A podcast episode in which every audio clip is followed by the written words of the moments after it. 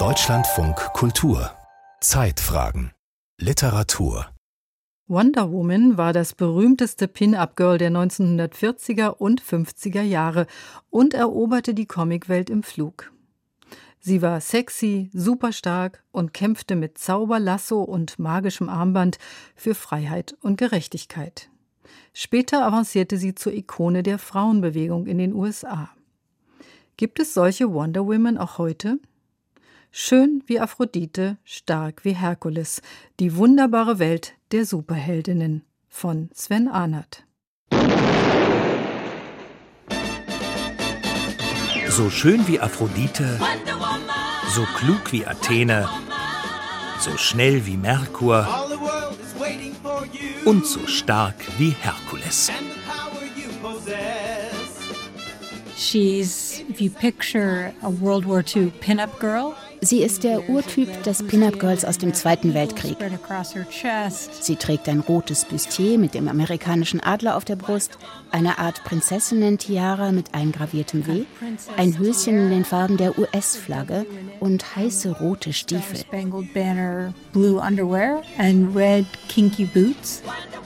Wonder Woman. Die schwarzhaarige Super-Amazone mit Zauberlasso und Hotpants ist das berühmteste Pin-Up-Girl der USA. Sie trägt ein goldenes Lasso. Das ist ihr Lasso der Wahrheit.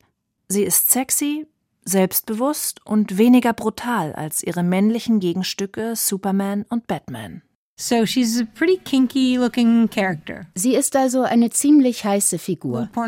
Ehrlich gesagt ein bisschen pornografisch. In the same way that maybe Superman Genauso wie es Superman vielleicht ist. Kaum bekannt sind die feministischen Wurzeln dieser Superheldin und dass ausgerechnet ein Mann der Schöpfer von Wonder Woman war, William Moulton Marston. Diese Geschichte erzählt die an der Harvard University lehrende Historikerin Jill Lepore in ihrem Buch Die geheime Geschichte von Wonder Woman.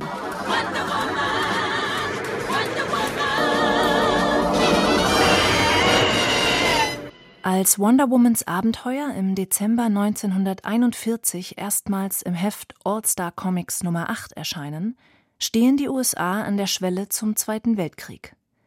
Neben Superhelden wie Dr. Fate oder The Atom taucht in dem Heft auch Wonder Woman mit eigenen Geschichten auf, in denen sie gegen Adolf Hitler, grotesk gezeichnete Japaner und sadistische Wissenschaftler kämpft.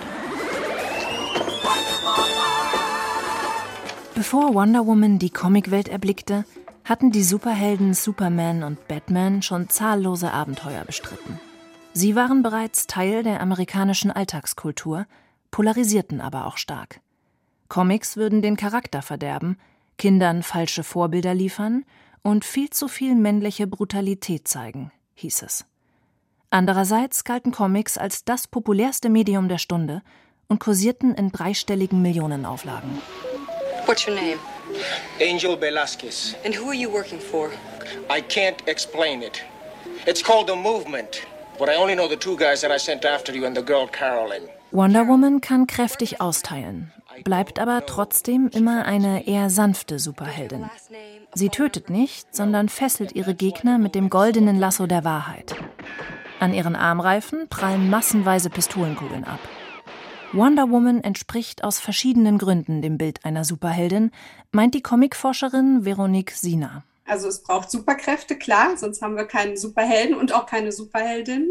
Es braucht bei ganz klassischen Konventionen ein Kostüm, was irgendwie auch gleichzeitig auf die Fähigkeiten, auf die Superkräfte verweist. Und es braucht in der Regel eine äh, Origin Story, die mit irgendeinem äh, dramatischen, traumatischen Ereignis in Verbindung steht. Zum Beispiel bei Batman der Tod der Eltern oder so. We present tonight for your astonishment and amazement the sensational new story. Introducing Wonder Woman. Wonder Woman stammt aus einer fernen Welt. Paradise Island, wo sie als Prinzessin Diana zwischen Amazonen in paradiesischen Verhältnissen lebt. In einem der Antike nachgezeichneten Idyll ohne Männer und mit sexueller Autonomie, das ein Leben voller Eintracht und Gewaltlosigkeit garantiert. Hier in einem Ausschnitt aus einem Wonder Woman Hörspiel der 1940er Jahre. Look, Princess, a strange plane. Well, what are we waiting for? Come on, let's see if anyone is hurt. Princess, it's It's a man. A man on Paradise Island. Quick, let's get him to the hospital. Eines Tages fällt Steve Trevor vom Himmel, ein Geheimdienstoffizier der US-Armee, der von den Amazonen wieder gesund gepflegt wird. Prinzessin Diana wird auserwählt, Trevor in sein von Gewalt und Korruption erschüttertes Heimatland zurückzubringen. Dort kämpft sie nun mit der listigen Superkraft einer Superheldin und Königstochter gegen Nazis und das Übel der Welt.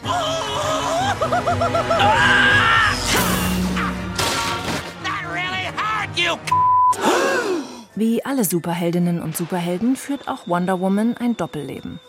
Im Nebenberuf ist sie Sekretärin, trägt eine Hornbrille und kann sich in Windeseile in die Superfrau verwandeln.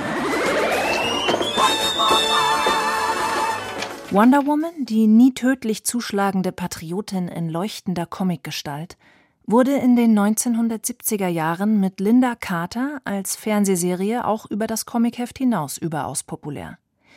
Denn sie war immer beides zugleich.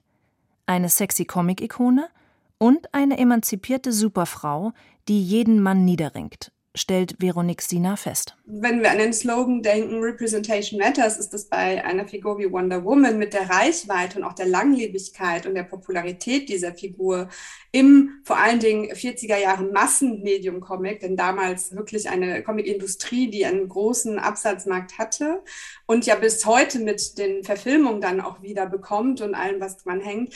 Definitiv spielt sie eine wichtige Rolle, auch gerade in Repräsentationsfragen mit allen positiven und negativen Effekten.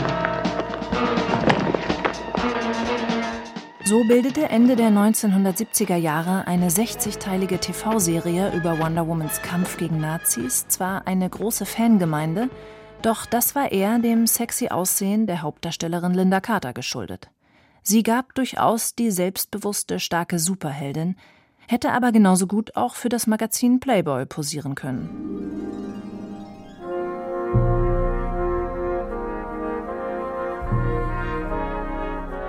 Anfang der 1940er Jahre hatte Marston, der für das Frauenmagazin Family Circle als beratender Psychologe schrieb, die Werbetrommel für seine Idee einer neuartigen weiblichen Comicfigur gerührt. Marston hat eine illustre Vergangenheit als Erfinder des Lügendetektors, wurde aber in den Redaktionsbeirat von DC Comics geholt. Er verkaufte dem Verlag seine Idee als die Lösung aller Probleme. Im Grunde sei es ein PR-Problem, so seine Meinung. Ihr braucht eine weibliche Superheldin und sie muss andere Werte vertreten als Superman und Batman. Und diese großartige Idee kann ich auch umsetzen. Ich werde diesen Comic für euch konzipieren. So debütierte Wonder Woman im Dezember 1941, kurz bevor die Japaner Pearl Harbor bombardierten und die USA in den Zweiten Weltkrieg eintraten. Um seine Theorie von der Überlegenheit der Frau unter die Menschen zu bringen, forciert Marston die Idee einer Comicreihe über eine superstarke und schöne Königstochter, die, angetrieben durch ihre Liebe, für eine bessere Welt kämpfen soll. Marston prophezeit überschwänglich eine Zukunft, die den Frauen gehören wird. Als Propagandamittel scheint ihm dafür der populäre Comicstrip gerade richtig. Beinahe schwülstig formuliert er in einem Artikel für das Magazin Family Circle. Aus psychologischer Sicht schien mir, dass das größte Vergehen der Comics ihr haarsträubendes Männlichkeitsbild war. Einem männlichen Helden fehlen die Eigenschaften von mütterlicher Liebe und Zärtlichkeit, welche für ein normales Kind so lebensnotwendig wie das Atmen sind. Why 100 Million Americans Read Comics?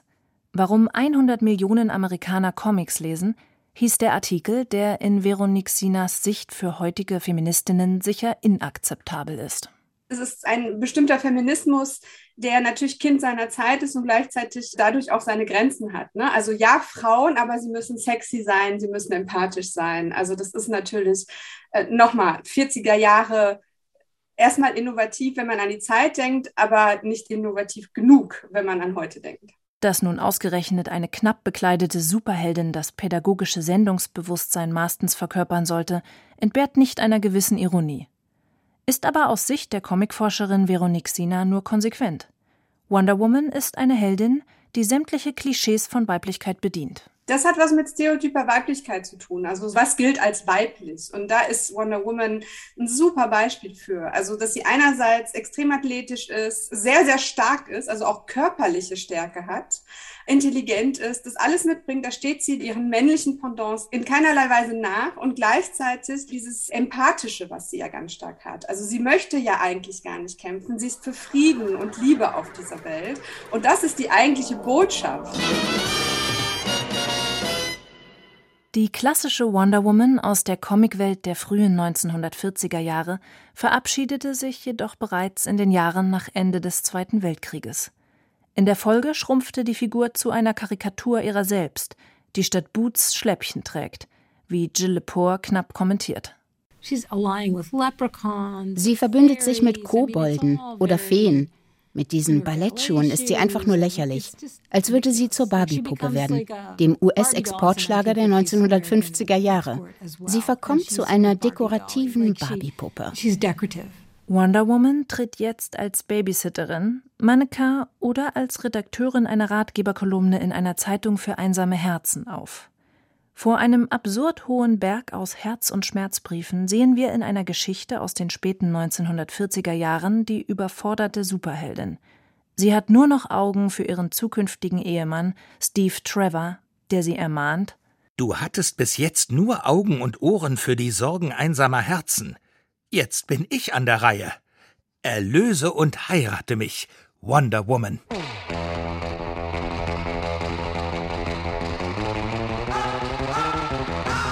Weit weg von Wonder Womans Welt hat die in Köln lebende Comiczeichnerin Sarah Burini eine filigrane Superheldin aufs Papier gebracht: Nerd Girl. Nicht ganz zufällig verdient Nerd Girl ihr Geld als Gerichtszeichnerin und schlüpft nebenberuflich in den Anzug einer Superheldin in ihrer Eigenschaft als Superheldin. Da trägt sie tatsächlich dann eben so ein, naja, habe ich das jemals definiert? Latexanzug ist es wahrscheinlich eher nicht, da schwitzt man sehr. In einem, sagen wir mal, Taucheranzug ähnlichen Superheldenanzug mit Umhang, mit Cape, mit einem Utility Belt, in dem verschiedene Gadgets versteckt sind und bequemen Doc Martens gelben Stiefeln, mit denen man halt besonders weit und lang springen und laufen kann. Und sie trägt eine Maske. Also sie tut ihr Bestes, um nicht erkannt zu werden. Ursprünglich sollte Nerdgirl in der Berliner Tageszeitung Der Tagesspiegel ihre Abenteuer bestehen, doch aus dem Projekt wurde nichts und so entwickelte Sarah Burini ihre Superheldin für eine Webreihe. Später wurden daraus zwei Comichefte. Die nebenberuflichen Abenteuer von Nerdgirl, die mit einem Augenzwinkern auch ein wenig vom Alltag, von den geheimen Sehnsüchten einer Freiberuflerin erzählen, die hoch hinaus will. Sarah Burini hatte Lust darauf, mit den Klischees des Superheldengenres zu spielen, es zu parodieren und auf die Spitze zu treiben. Denn Nerdgirls geheimes Superheldinnenleben ist zunächst nur eine Behauptung. Also Ich habe sie absichtlich dann so überzeichnet, dass sie eben so ein Produkt ist von dieser ganzen Superheldenmanie. Die bevölkern ja die Popkultur schon seit geraumen Jahren und es gibt wirklich alles und jeden als Superhelden. Es gibt wahrscheinlich auch Radiomoderator Man oder sowas. Nerdgirl. Der Name scheint Programm zu sein. Ist eine junge Frau aus Köln, die nicht so recht in das Schema der klassischen Comic-Amazonen passt. Sie ist eher eine Parodie auf das Genre der weiblichen Kampfmaschinen Catwoman, Wonder Woman, Supergirl. Alle eine Nummer zu groß für Nerdgirl. Von ihrem ersten Einsatz gegen böse Buben und Straßenkriminalität kehrt Nerdgirl frustriert in ihre Kölner Bude zurück. Sie steigt, wie es sich für eine Superheldin gehört, durch das Fenster in ihre Wohnung und sinkt auf ihrem grünen Sofa zusammen. Ihr einziger Zuhörer ist eine Taube. Batman hat Robin, Nerdgirl hat Deathwing. Wenn ich schon keine Superkräfte habe, brauche ich wenigstens eine Superwaffe. Aber jetzt ist erstmal Feierabend sagt Nerdgirl und blättert betrübt und erschöpft in einem Superheldencomic. Also Nerdgirl zeichnet sich dadurch aus, dass sie erstmal noch keine übernatürlichen Superheldenfähigkeiten hat. Also so was wie Superman mit seinen Röntgenstrahlen, so etwas hat sie erstmal von Natur gegeben aus nicht. Also wenn, dann ist sie eher verbunden zu sehen zu Batman bzw. Batgirl, die ja auch eher sich durch Gadgets durch die Unterwelt kämpfen. Und das ist eben auch das, was Nerdgirl erstmal auszeichnet. Sie hat erstmal so Superhelden-Utensilien, die ihr helfen sollen beim Kampf gegen was auch immer. Und das sind halt besonders nerdige Gegenstände. Also sie hat zum Beispiel eine Waffle Watch, also eine Uhr, die, die den Träger in eine äh, Vanillewaffel äh, verzaubern kann oder umwandeln kann. Nerdgirls erster großer Fall ist im Kölner Imbissbudenmilieu angesiedelt, denn als Tochter eines italienischen Kellners schlägt ihr Herz von Natur aus für alles Gastronomische. Sie konsumiert gerne Fastfood, auch für deftige Fritten ist sie zu haben, und stolpert so in eine absurde Kriminalgeschichte. Was steckt hinter den mysteriösen Einbrüchen in Kölns Imbissbuden? Diese Frage stellt sich zum Auftakt von Heft 2 der nebenberuflichen Abenteuer von Nerdgirl. Und was hat es auf sich mit dieser neuartigen veganen Imbisskette, die vergifteten Tofu verkauft und damit nicht nur bei Kölns Bürgern, sondern auch bei den ahnungslosen Franchise-Abnehmern für Magenkrummeln sorgt? Sarah Borini hat sich von dem Fall einer bekannten Sandwichkette inspirieren lassen, die in Köln ihre Filialen schließen musste, weil die angebotenen Produkte minderwertig und gesundheitsgefährdend waren.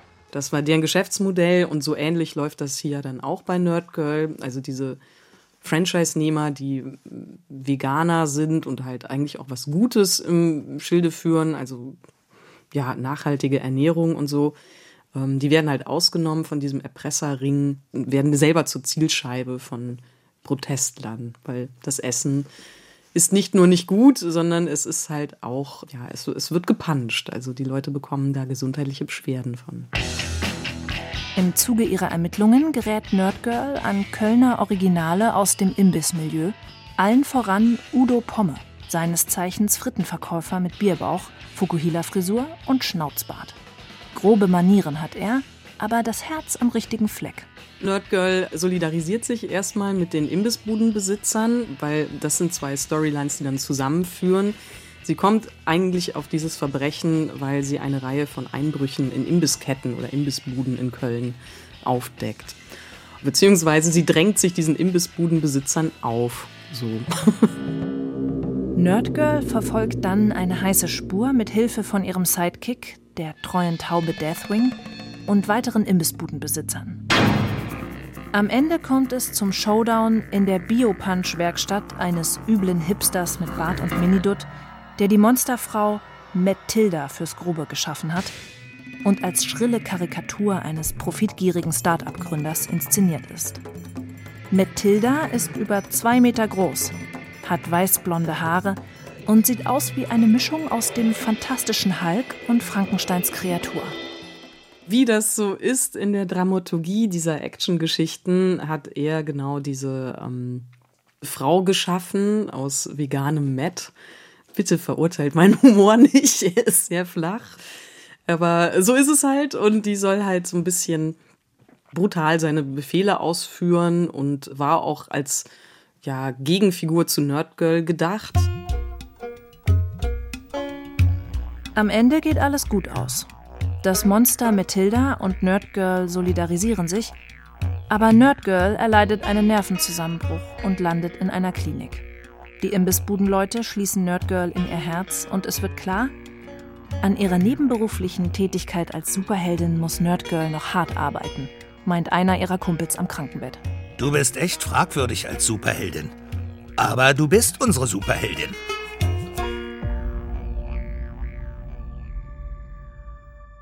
Superkräfte besitzt er nur, weil er Frauenkleider trägt. Ist das wahr? Ja, ohne sie bin ich machtlos. My name is Stephen Appleby. I've spent most of my career writing and drawing comic strips for newspapers and magazines. Mein Name ist Stephen Appleby. Ich habe den größten Teil meiner Karriere damit verbracht, Comics für Zeitungen und eigene Bücher zu schreiben. Kürzlich habe ich eine Graphic Novel geschrieben und gezeichnet. Meine erste richtige Graphic Novel, Dragman. Da geht es um einen Mann, der die Fähigkeit hat zu fliegen, wenn er Frauenkleider trägt. Wonder Woman mit blonder Perücke und Flatterkleid? Der britische Karikaturist und Comiczeichner Stephen Appleby hat das Superheldengenre auf originelle Weise auf den Kopf gestellt. In seiner Graphic Novel Dragman präsentiert er einen männlichen Superhelden, der nur fliegen kann, wenn er in Frauenkleider schlüpft. Dragman ist eine Art Anti-Superheld, ein bekümmerter junger Mann, der mit seiner geheimen Leidenschaft kämpft. Er fühlt sich seit Teenagertagen zu Frauenkleidern hingezogen. Nackt, dürr und zerknirscht steht er vor einer Kiste mit Kleidern, Strümpfen und Damenwäsche. Ich verstaute die Kisten auf dem Boden und fühlte mich gedemütigt, lächerlich, beschämt. Ich bin krank. Stephen Appleby erzählt in Dragman die Geschichte von August Crimp, einem Ehemann und Vater, dessen Hang zu Frauenkleidern ein lang gehütetes Geheimnis ist. Als junger Mann entdeckt Appleby seine Passion für Frauenstrümpfe, Kleider und Schmuck, lebte sie aber nur im Untergrund in einer Art Zweitexistenz aus. In seiner 300 Seiten umfassenden Graphic Novel verpackt Appleby sein Coming Out als Transmensch, der biologisch ein Mann bleiben will, aber Frauenkleider trägt. Wie August Crimp. Ich mag mich zu gern hübsch. Wenn ich Frauenkleidung trage, glüht jede Faser meines Körpers wie eine Lichterkette. Mit viel Humor packt er seine eigene Geschichte in die märchenhaft melancholische Welt einer komischen Superheldengeschichte. Jedenfalls stocherte ich im Sofa herum, fand den Strumpf und zog ihn instinktiv an, ohne nachzudenken. Mit leiser Selbstironie zeichnet Appleby das frühe Leid des jungen August Crimp, alias Stephen Appleby, der auf seiner Couch sitzt, Frauenstrümpfe anprobiert und unverhofft an die Zimmerdecke schnellt. Klonk! Da bin ich zum ersten Mal geflogen. Frauenkleidung. Das ist sein ganz spezieller Zaubertrick. Er wird zur Superheldin, die sich anfangs allerdings noch schämt. Findest du es nicht ein wenig lächerlich? Ein männlicher Held im Kleid?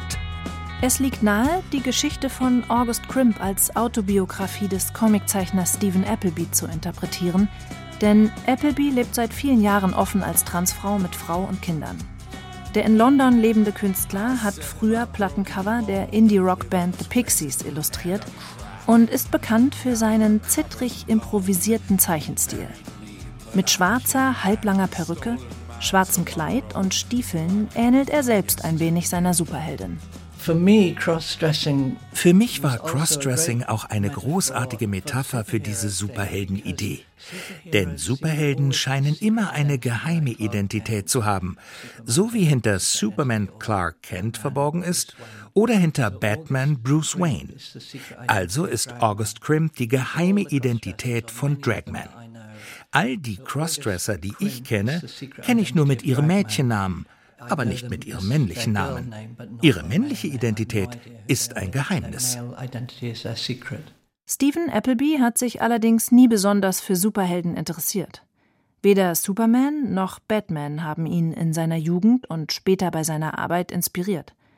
Auch Wonder Woman war nie sein Fall, dafür aber eine einzige faszinierende Superheldin, die ein Jahr vor Wonder Woman ihr Comicdebüt erlebte. I am Catwoman.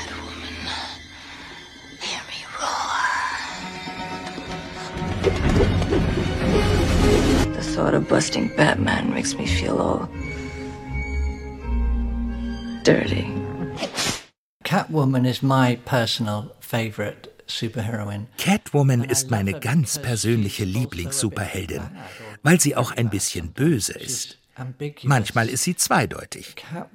Catwoman scheint mir eine Art Archetyp zu sein, wie aus einem Märchen oder aus psychologischer Perspektive, weil sie so vielseitig, dunkel, gruselig und wunderbar ist. Catwoman hat meinen Kleidergeschmack geprägt und sie hat definitiv meine Liebe zu Superhelden beeinflusst. My love of superheroes. Ganz anders schaut es bei August Crimp alias Dragman aus. Mit schickem Kleid, hohen Stiefeln und blonder Perücke flattert Dragman als Parodie aller Superhelden unter Londons trübem Himmel. Auf ihrem Rücken sitzt gelegentlich Dog Girl, seine treue Gefährtin. Ich bin Dog Girl. Ich habe Superschnüffelkräfte. August Crimp ist anders als Superman, Batman und Wonder Woman. Denn die Welt zu retten ist eigentlich nur eine lästige Nebenwirkung seiner geheimen Leidenschaft fürs Weibliche. August Crimp is definitely a reluctant superhero at first. August Crimp ist ein zögerlicher Superheld. Er möchte einfach Frauenkleidung tragen und in Ruhe gelassen werden, um das zu genießen. Aber ein kleines Mädchen retten zu müssen, das von einem Dach fällt, das überfordert ihn, weil viele Leute beobachten, wie er fliegt und abstürzende Mädchen rettet. Das führt dazu, dass er sich einer Superheldengruppe anschließt und dann doch zur Superheldin wird. Bei Appleby gehören Superhelden quasi zum Alltag. Man muss nur eine spezielle Versicherung abschließen, um die Superhelden bezahlen zu können, wenn sie beispielsweise jemanden retten sollen. In dem London, in dem meine Geschichte spielt, gibt es Superhelden, die Menschen retten. Aber sie tun es nur, wenn man für eine Superheldenversicherung bezahlt hat. Als August Crimp das kleine Mädchen rettet, das vom Dach fällt, war das eine Art illegale Rettung, weil er kein lizenzierter Superheld ist. Nun muss er der Superheldenorganisation beitreten. Es ist also alles ein bisschen kapitalistisch und korrupt. Ich schätze, es spiegelt mein Gefühl wider, dass der Kapitalismus inzwischen viel zu sehr ausgeufert ist. In the world as we know it.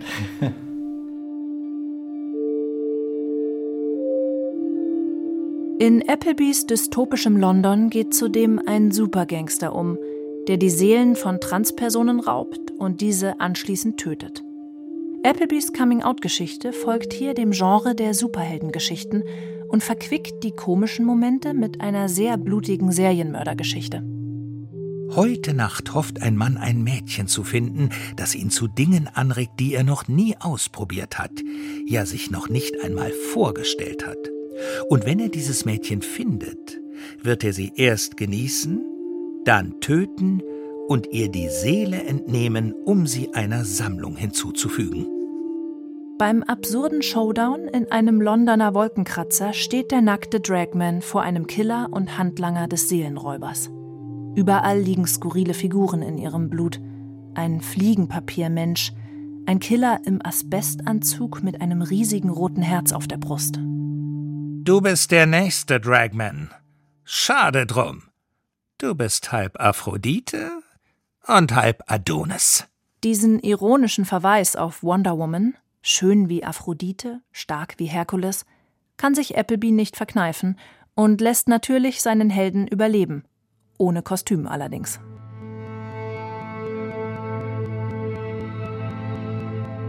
Dragman alias August Crimp fliegt ein letztes Mal, bevor sie ihr Superheldinnenleben an den Nagel hängt.